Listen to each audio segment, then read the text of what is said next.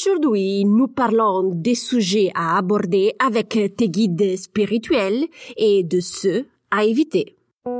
Bienvenue au podcast Intuition et Spiritualité. Je suis Sarah Toboni et chaque semaine je partage avec toi des idées, des inspirations et des stratégies pour t'aider à te connecter avec plus de confiance à ta partie spirituelle. Donc, euh, si tu es intrigué par ces thématiques, tu es à la bonne place. Es-tu prêt à commencer le voyage à la découverte de ton intuition et ta spiritualité? Commençons!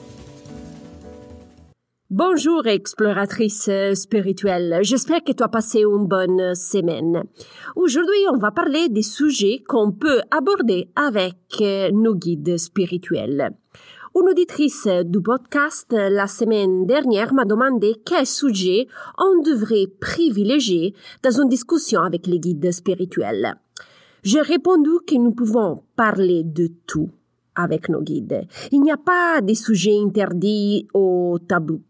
Tous les arguments, donc, euh, sont appropriés et très intéressants.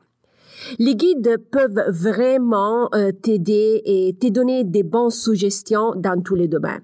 Donc, euh, tu peux les interroger sur l'argent, sur l'amour, la mort, la spiritualité, le travail, les enfants, l'humanité, la santé, la vieillesse, la croissance personnelle. Comme tu peux le constater, les sujets sont infinis. Mais je voudrais euh, par contre apporter deux petites précisations. La première euh, concerne la thématique de la mort et de la santé. Si tu es au début de ton voyage spirituel, je te conseille toujours d'éviter d'aborder ces deux sujets. La raison est simple. Considérer que ces deux thèmes sont très délicats, tu vas te mettre trop de stress sur tes épaules. Comme conséquence, tu vas avoir du mal à reconnaître les réponses à cause de la perte de, lucidité. Donc, si tu désires aborder ces deux sujets et tu es au début de ton voyage spirituel, je te recommande de t'adresser à des spécialistes pour obtenir tes réponses. En revanche, si tu es plus avancé dans ton voyage spirituel et tu souhaites explorer ces euh, domaines, tu es libre de le faire sans problème. Le deuxième conseil que je te donne est de bien évaluer si tu es capable de digérer les potentielles réponses offertes par tes guides. Si tu as des arguments sensibles, fais attention. Je te suggère de te demander avant de poser la question si tu peux continuer à vivre paisiblement ta vie sans être influencé par la réponse. Moi, c'est une pratique que j'ai mis en place depuis le début, ok? Parce que je veux vraiment m'assurer de continuer à vivre ma vie en manière euh, sereine. Donc, je te conseille de faire la même chose. Avant de conclure, hein, ensemble le point important de cet épisode. Il n'y a pas de thème ou de sujet à éviter dans la conversation avec tes guides.